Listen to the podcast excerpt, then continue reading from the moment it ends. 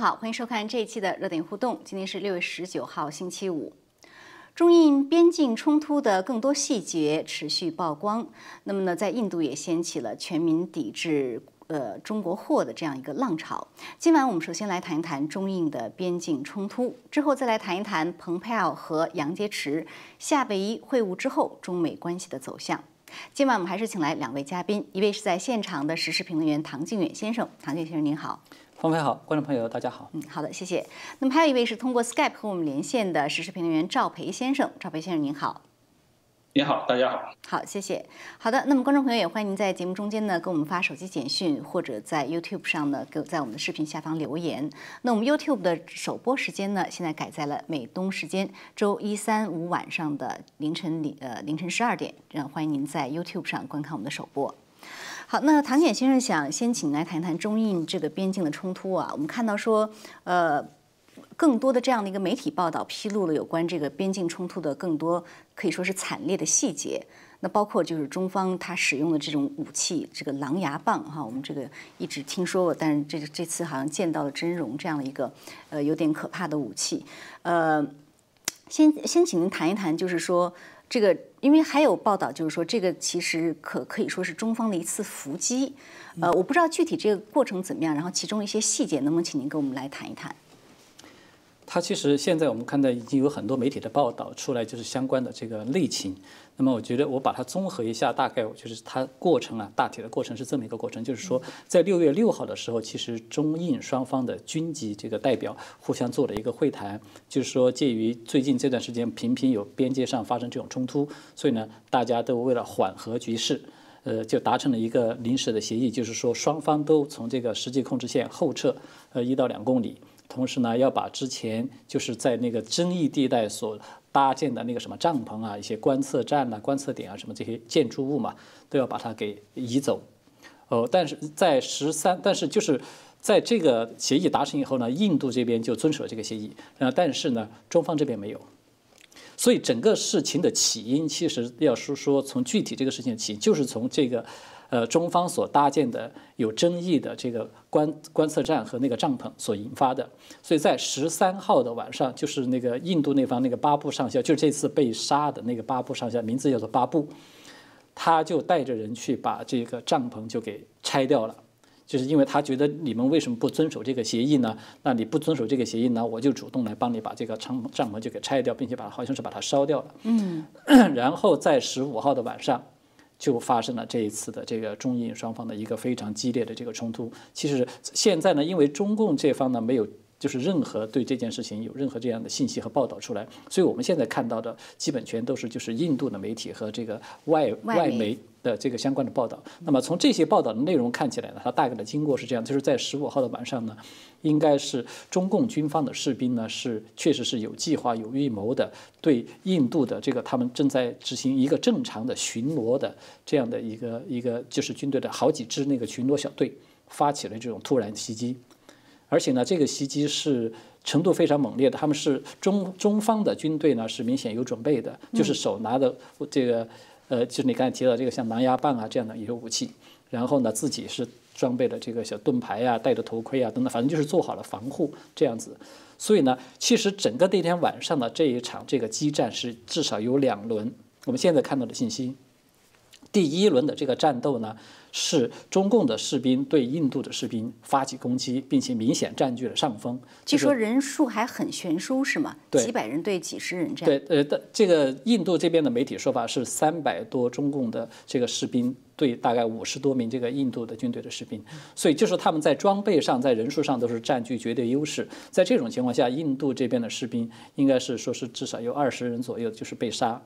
呃，然后呢，呃，在这是第一轮的战斗。就是中共这个军队的士兵呢，并没有，就是并没有死亡的，只是有轻伤的。但是呢，因为这个消息迅速的就传回到了印度那方，所以就是那个巴布上校被杀的他的部下哦，当天晚上他们迅速的马上就组织人员进行了发起了一场这个报复性的一个袭击。他们这个报复的目标呢，就是指向了在，他不是他们那个第一次战斗发生在那个河谷嘛，叫做加勒万河谷，在那加勒万河谷的下游地带。哎，在中方这一侧有两个这个中方的这个营营地，就是中共嗯军方的这个营地。那么这两个营地就遭到了这个印度这方的这个就是报复性的这个袭击。所以在这场袭击之中呢，具体的人数现在这个媒体的说法呢不太准确，但是大体上大致上说是有四十多个这个中共军方的士兵因为这件事情被杀。而且呢，还说是有一个中共军方有一个就没有得到证实的消息，说是中共军方有一个营地呢是被发生了一次这个呃就是这个滑坡山体滑坡给埋掉了，大概有可能二十多个这个中共士兵都死亡了。那么中共军方呢是有说指责说这一次这个山体滑坡是印度那边故意制造的，就说他们利用这种爆炸是吧？但是印度这边呢当然是他们没有承认，他们说这个是用了一个词说这是上帝之手做的，就说大体上是这么一个过程。就是前后其实至少是我们看到是有两轮这样的一个战斗，所以双方其实都是有伤亡。所以整个事件，我在我看来，它其实就是可以说一个比较清楚的一个结论，就是这个是中共士兵，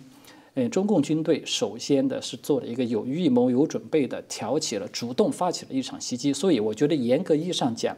它其实呃不能说是一种冲突，嗯，其实是一一次伏击战。他真的是可以这么说，一次突袭。那您刚才说的这个第一轮冲突，就是说，呃，您您说这个中共的这个士兵在印度的这个他做他正常巡逻的时候发起这个伏击。他们巡逻的时候是在印度的境内，还是是在中方的境内？因为现在莫迪他出来说啊，他说中方呃没有没有入侵我们的境地，还是说没没有没有占领我们的呃呃领土这个意思吧？对他，我觉得他是这样的。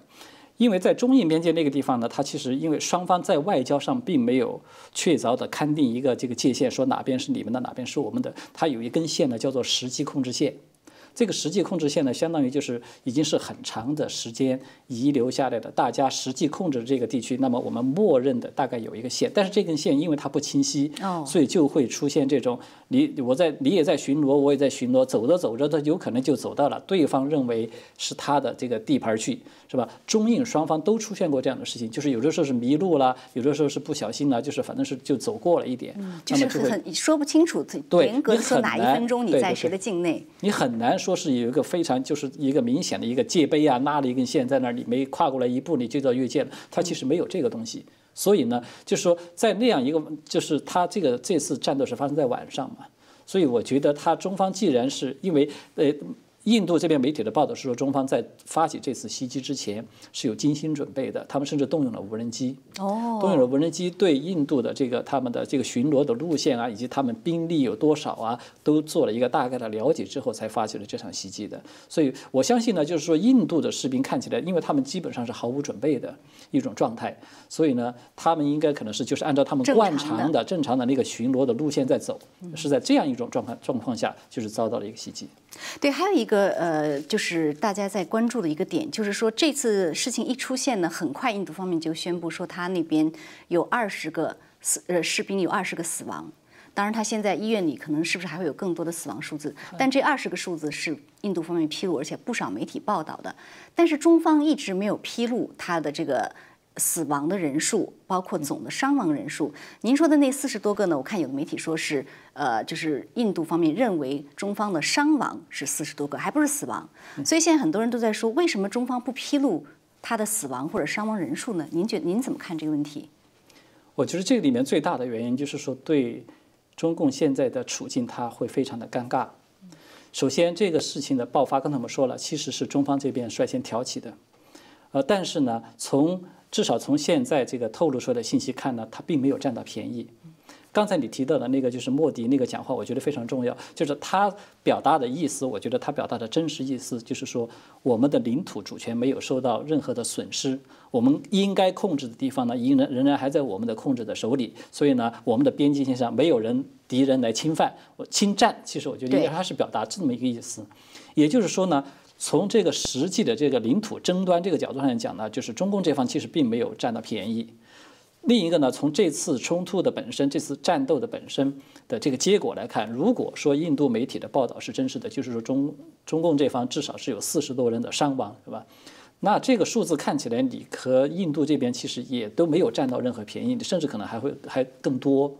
那么他就处在一个非常尴尬的处境，就是如果说他公布这个数字，他要公布的多了，如实的公布出来，确实有这么多，那么毫无疑问，对中共军队对他自己本身，他要发。就是煽动这个民族主义是一个沉重的打打击嘛，就是舆论都会认为，就是你是发起攻击的一方，你是挑衅的一方，你还反倒遭受了更大的损失，这不就是一种报应吗？军力有 再加上对，对你中共军队的形象也是一个沉重的打击，你战斗力非常差嘛，你是主动发起，别人是在毫无准备的情况下跟你作战，结果你的损失比别人还大，那么这个是一个，但是另一方面就是如果说他要是把这个公布出一个假的数字来。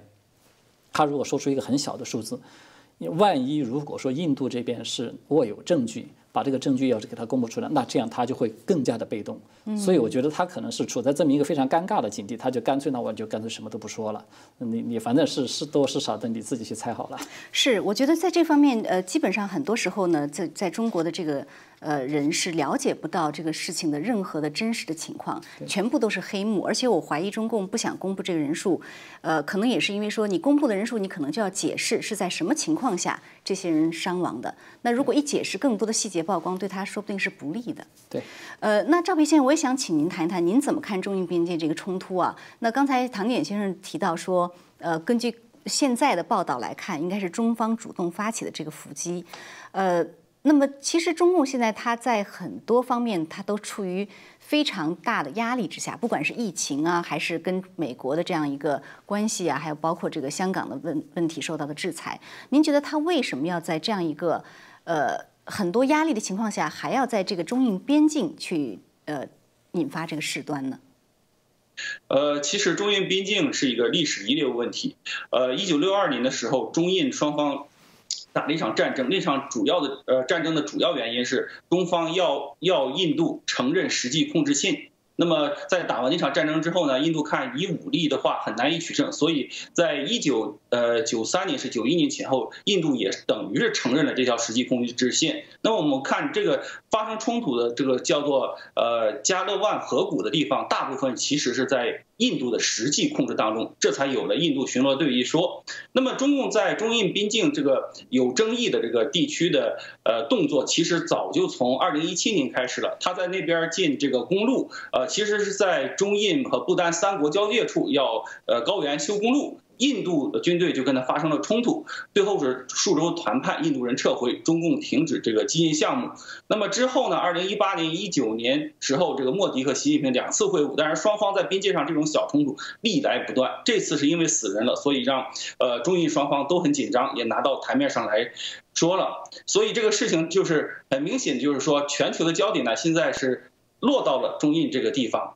那么中共为什么这个时候选择把这个事做大呢？当然，他也没有做到这个呃，像一九六二年发动战争的那个呃那样的地步。呃，我们这个之后再说。我们先先说它的国际环境上，它为什么选择中印边境？呃，可以是国际环境上，你看一下，在南海它已经闹了好久了。美国在三月份的时候，呃，甚至在菲律宾的东海的时候发射导弹实弹演习。这已经是警告中共，你不要在南海动手。我有军事实力，我和我有决心摧毁你。而且在这个四月，呃，四月九号上午，一架美国的西四，呃，西四零运输机从日本冲绳起飞之后，直接向台湾飞过去，然后在呃飞到台湾的西海岸，然后绕到台南的外海离去。这明显告诉中共，你不要对台湾动手。美国绝对有决心和军事实力，直接从日本出兵维护台湾的这个现在的国土安全。那么好，他没办法动手了，现在搞了一个很尴尬的局面啊。那么他在打谁呢？呃，再往北边你再走吧，韩国，韩国跟他呃没有领土冲突，打不了。打朝鲜，那是他的小兄弟，他没法打。再往北走，那俄罗斯他怎么打呢？也打不了。所以这个时候呢，他在呃他只能选择的对手其实就是。在南边这一块儿，那么缅甸也是他的盟友，他也没办法动手，所以印度这个时候他拿起来炒作一下。那么他为什么炒作呢？这就涉及到他国内有什么矛盾，他必须来进行这个炒作。其实国内矛盾呢，我们分咱们老百姓和中共党内两点来说。对咱们老百姓来说呢，呃，中共现在搞的这个中共病毒。祸祸害全世界，你不管怎么说，源头都在武汉，都是因为你中共瞒报造成的。老百姓其实，在看到了更多的消息之后，包括这个，呃，第二轮爆发之后，都会对你中共有个清醒的认识，你很难办。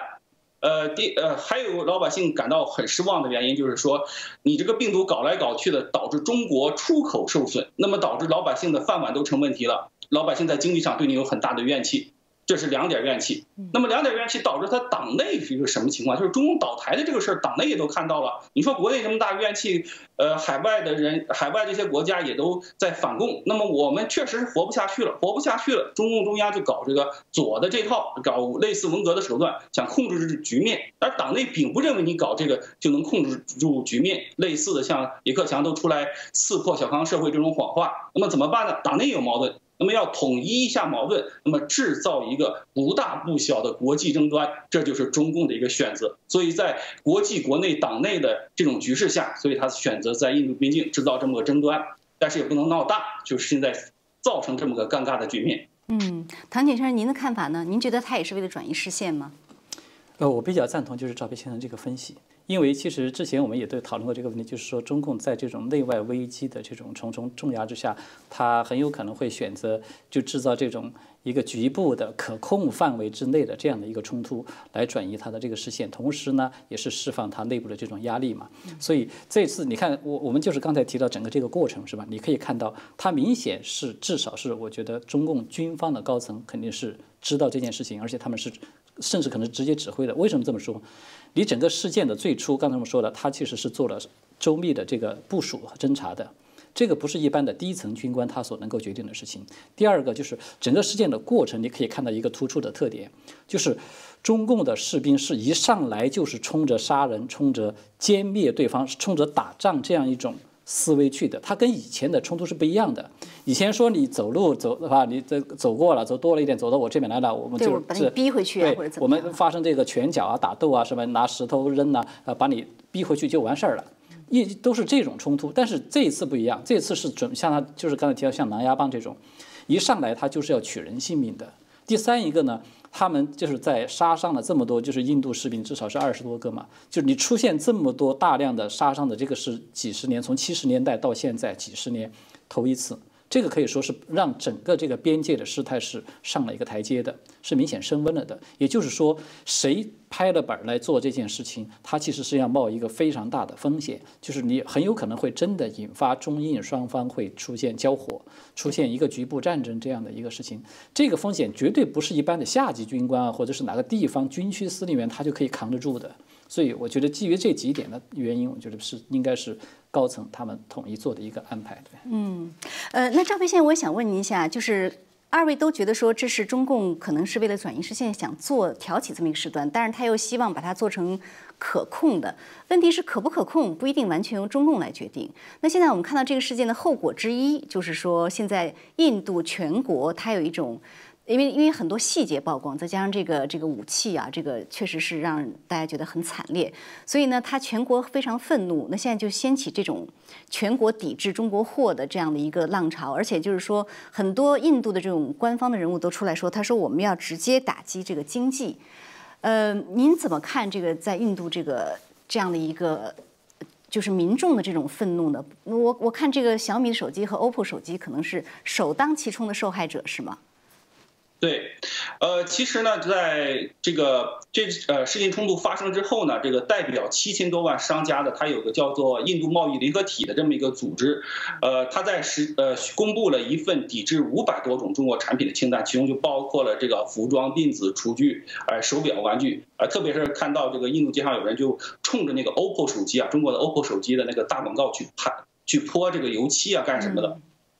呃，甚至有印度呃要审查这个李宁公司的合作的这种说法。其实你看一看中共呃挑的这种事情，他历史上呃。就挑这种事情，比如说那个两千零一年，我补充一下刚才那个观点。两千零一年的时候，他呃江泽民为了转移国内矛盾，他镇压反共镇压不下去了嘛，呃党内反对意见很大，他搞呃在搞了在南海有一个撞击事件，他就在打呃国内大肆宣传这种爱国主义要跟美国干呐干什么的，呃来转移矛盾。那么美国是不会跟他有什么计较，美国就想把军机要回来就完了。但是印度不一样，印度这里面的呃中国的这个就是说呃以手机为例吧，中国的这个中低端手机在印度其实是有很大市场的，呃做的非常好。那么被他这一闹之后呢，整个印度人呢就开始去呃抵制这个 OPPO 手机、小米手机。那么大家看一下，中共到处为中国树敌，到底给中国制造能带来什么？是能带来中国制造二零二五，还是带来中国制造海外市场的整个崩溃呢？十分不幸，很可能带来中国制造在海外市场上的一个整个崩溃。以手机行业为例，我们现在看到中低端手机本来在印度卖的好好的，因为大家买不起苹果，买不起你三星的高端手机，买中国手机既好用又便宜，支持中国货，人家印度人做的非常好。你现在跟人闹矛盾，人家不买，那么好。你可以说中低端手机，哎，太利润太薄了，你不做。那么高端手机呢？中共为了扶植华为了，他在国内利用这种爱国情绪啊，去抵制苹果，抵制三星。好，三星可以走，呃，苹果你抵制不了，因为全球的安卓手机跟苹果这个系统对比，苹果就是高端的。那么在安卓手机的高端来讲，你华为是想抢占国内的甚至全世界的高端安卓市场。那么结果呢？因为华为跟你中共一块儿到伊朗去做生意，去惹美国，违背美国的禁令，还欺骗美国银行，造成了一个什么结果呢？华为现在芯片拿不到最新的了，也就是五纳米芯片，你现在能囤多少是多少。一到明年手机再次更新换代，你怎么办呢？那么中国手机行业的高端品牌，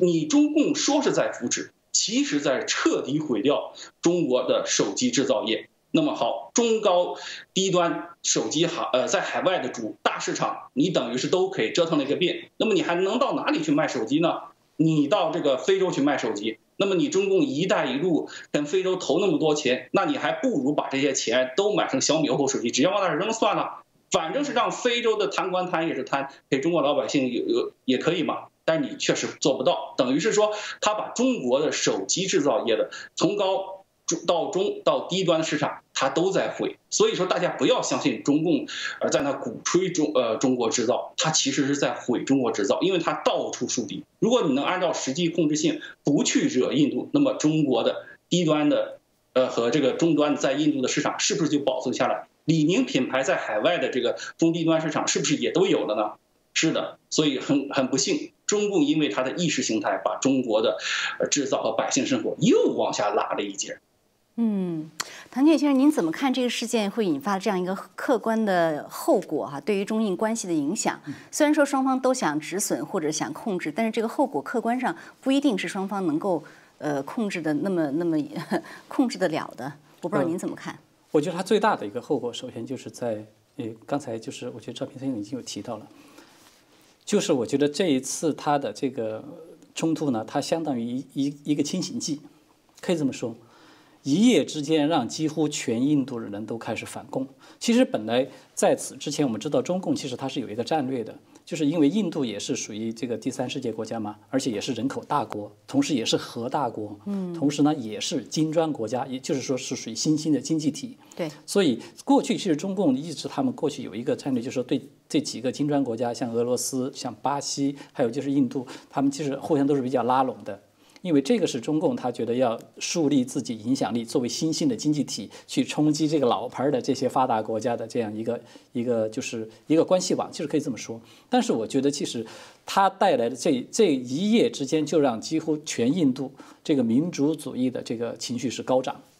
几乎是全民反共。那么这个我觉得在政治上来说是它最大的一个损失。同时呢，在经济上面，因为我们现在看到的就是印度马上就有相关这个部门的。呃，官员就出来说话，说准备要把呃这个中餐馆全部都要关闭掉。哦，对，都已经到了这种程度了。同时呢，就是除了抵制就是这个中国的商品之外，而且就已经有两笔那个重要的、非常大的一个合同都被取消掉了。一个是关于印度铁道部的，就是印度铁道部过去他们是签订了他们的那个铁道的那个讯号系统，全部都是要由中由就是由中共这边来帮他们承建的，这个合同已经取消了。还有就是电信部门。的他们那个四 G 的一个系统的升级的一个计划，本来也是要交给中共这边来做的，马上就取消掉了。就是你可以看到，而且他们还在酝酿着下一步的那个就是经济上的这种报复，就是一个是关税，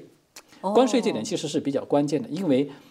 诶，就是中印之间的这个贸易啊，近些年其实也是突飞猛进的。呃，到我看到的数字，到去年为止，就是中印之间的这个贸易额，这个是达到接近一千亿美元，是九百六十多亿美元。但是呢，呃，印度对中中国这边一直是贸易逆差，而且这个逆差也是不小的，达到六百亿美元。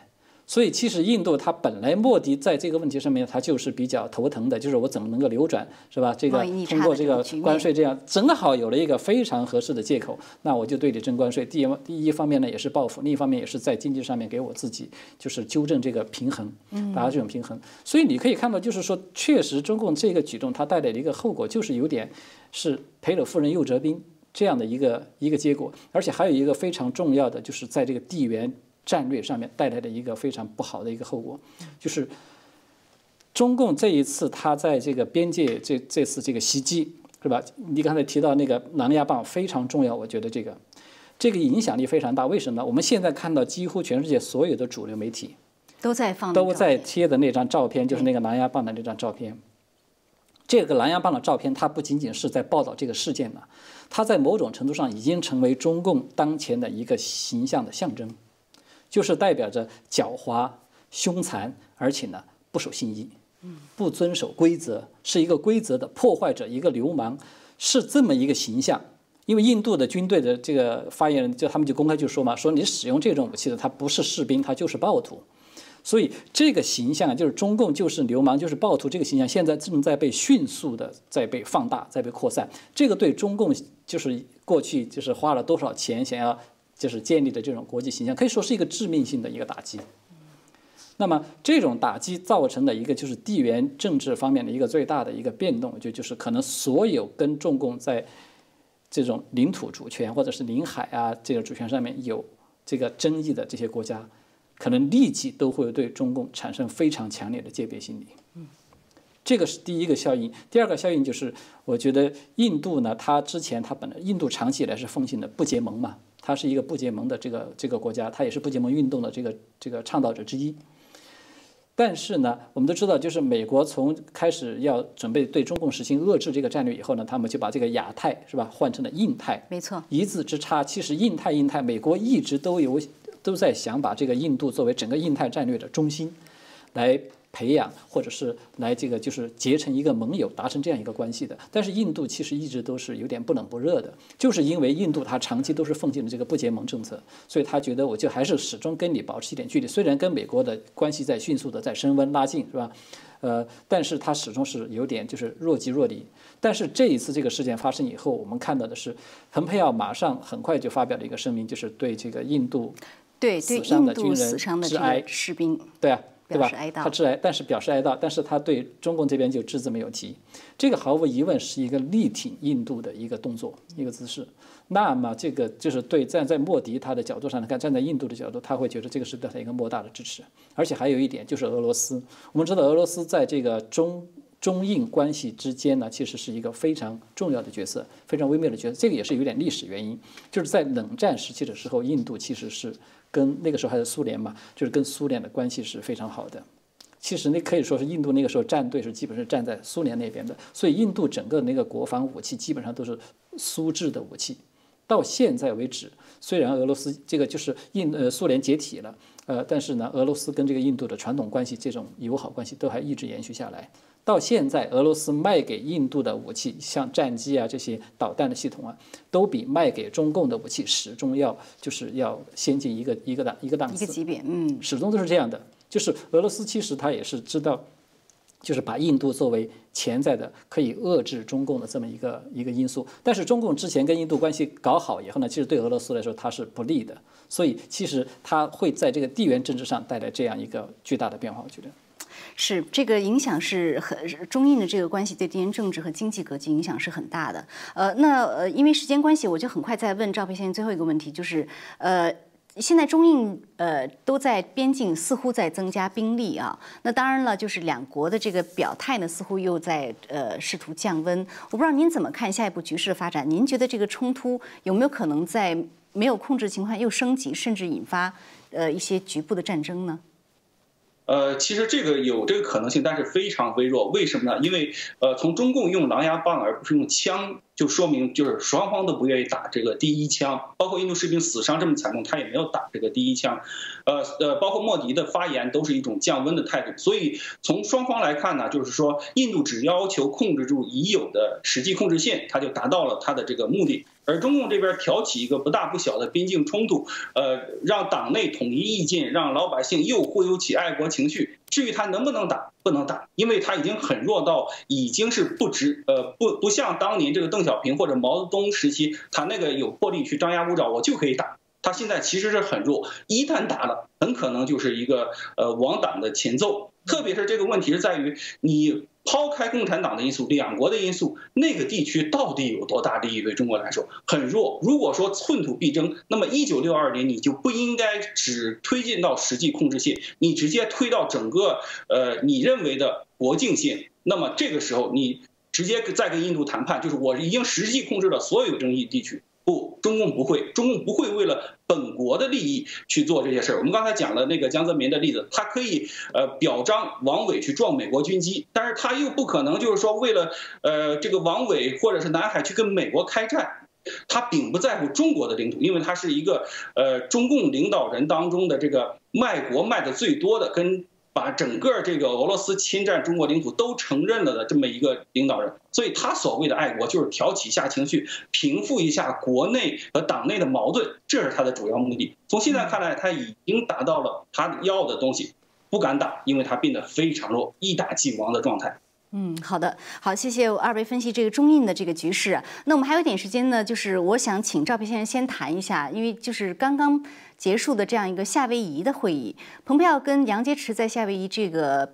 呃闭门会议之后呢，外界的多用这个无果而终或者说是不欢而散来形容啊。但是我们看到蓬佩奥在这个推特上呢，他说了，他说这个呃中方呢承诺会履行第一阶段协议。所以听上来这是唯一的共识。那从这句话来说，呃，其实呃也可以说明就是在其他方面都没有形成共识。呃，我不知道您怎么解读从他这句话来说解读这句这个会议的情况以及它的成果呢？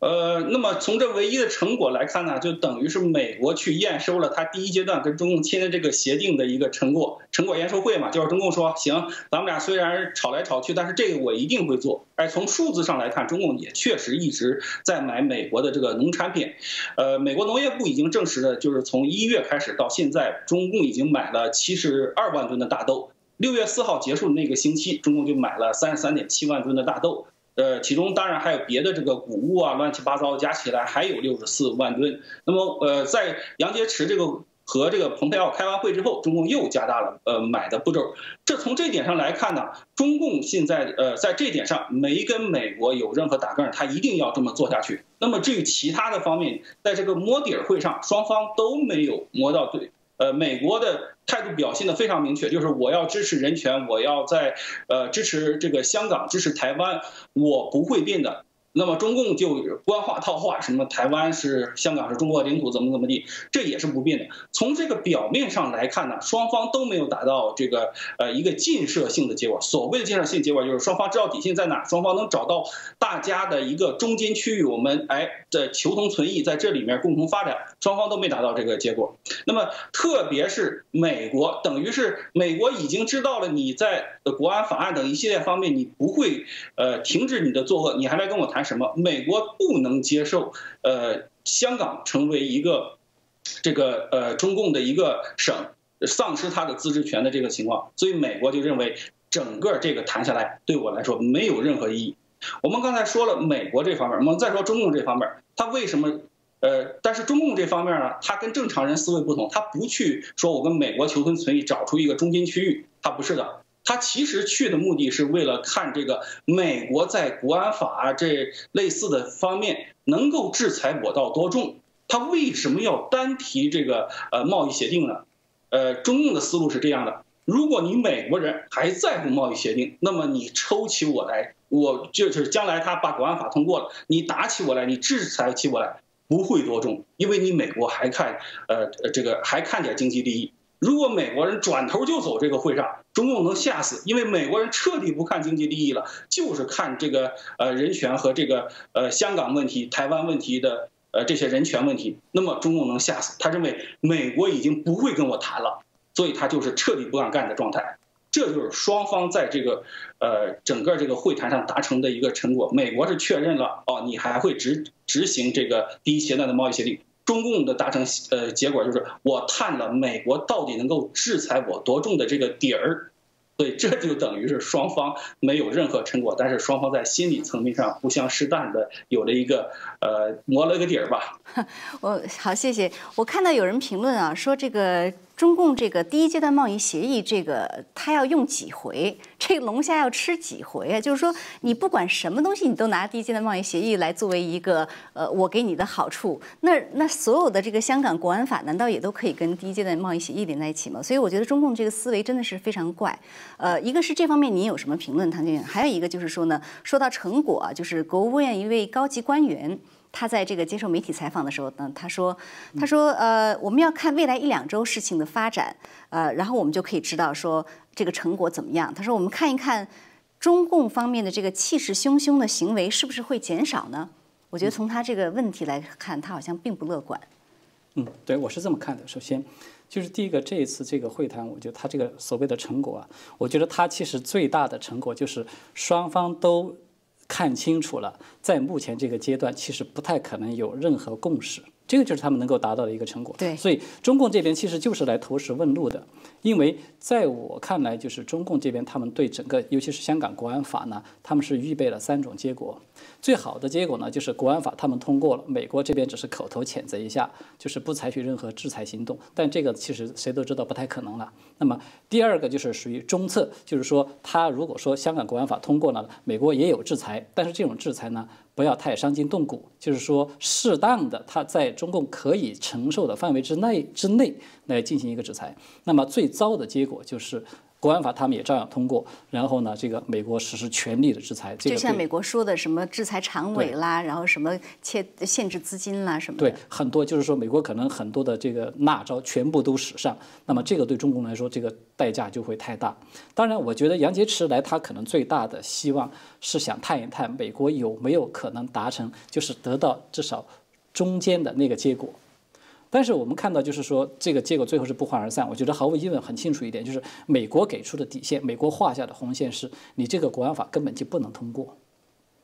就是你不通过，我就不存在制就不存在制裁了嘛。所以你就可以看到双方这种差距其实非常的大，他根本就不可能达成任何的共识。所以这个是这个事件的本身。第二个就是说，现在既然已经不欢而散了，那么它带来的这个后续的影响，我觉得它后续的影响其实不会太大。为什么呢？因为其实中美之间啊这种对立，长期将陷入一个长时长时间的一个尖锐的对立，这个是一个战略的决定。嗯，对美国来说是如此，其实对中共来说也是如此，也意识到了，也他也意识到说已经不可避免、不可逆转，所以中共为什么我们之前也讨论过嘛？他为什么现在疑心要把这个香港给拿下？其实最大的原因就是他觉得这个是先去掉一个麻烦，因为你将来再跟美国长期要陷入对抗，你这个地方是你的一个要害，是吧？时不时又会被拿出来说事儿，时不时又会被拿出来撤走，那他就会非常的麻烦。所以我干脆就索性付出一点代价把你先给拿下了。所以换句话说，中美双方其实在这个问题上面，他都是用一个国家战略的眼光来看待香港这件事情。他不是把它看成一个局部的地区的人权啊，或者说是这样一个小问题。站在美国也是一样，美国是把香港现在是看成对整个西方自由民主体制的挑战，他的确是这样来定位的。今天就是我们看到那个 G 七是吧，发表了这次对香港这个国安法的这个声明，它就可以说明就是一个侧面的一个证明。就整个西方都已经开开始行动起来，他不认为这个只是一个局部的你的内政，或者说是一个局部地区有一点人权侵犯这种现象，他不是这样来看待的。所以换句话说，这香港这件事情，它直接事关美国重大的国家利益。如果美国在香港这件事情失败了，或者说是退让了，那么美国这个世界的领头羊的位置就会要失去。这个是直接涉及到美国的重大国家利益，他不可能在这个问题上面让的。所以，我觉得从这个角度上讲，他们这个影响啊，其实没有什么太大影响，就是中美双方都会沿着既定的那个轨道会继续这么走下去。对，而且我觉得这不是只仅仅关乎美国的国家利益，因为在 G 七也好，包括今天欧洲议会通过的一个以六百多、五百多票对三十几票的这样一个决议案，就说要呃，甚至要去联合国的这个法庭去起诉中共的这样一个行为，或者以及动用马格尼茨基法案去制裁中共的官员。他其实中共这样的一个对港版国安出台港版国安法的这样一个举动，是对整个国际秩序的挑战，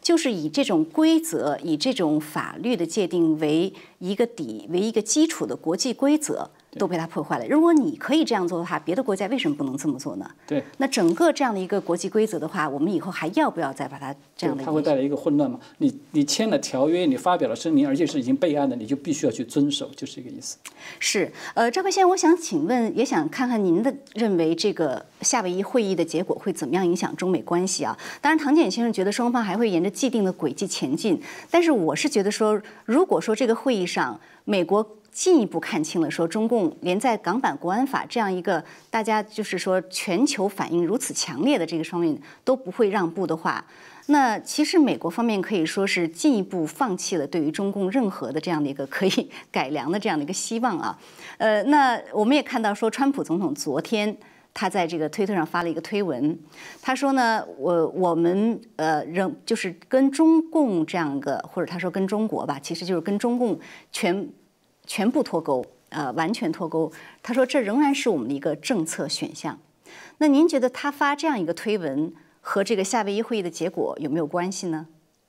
有关系的。其实呢，这中共其实很多时候对川普总统或者对川普政府是有个误判的。上一次误判就是这个贸易协定，他敢公然毁约，这一下就触到川普底线，立马关税加起来加的越来越重，又把他加回这个谈判桌。呃，从这点上来讲呢，美国它不担心你这个，呃，在我制呃港版呃这个国安法出来之后，我制裁你，你会干什么？因为你回到谈判桌，呃，或者执行第一阶段协议，不是因为香港问题，是因为我给你加关税了，实在不行我再接着加关税，你一样会呃回到谈判桌，咱们进行贸易。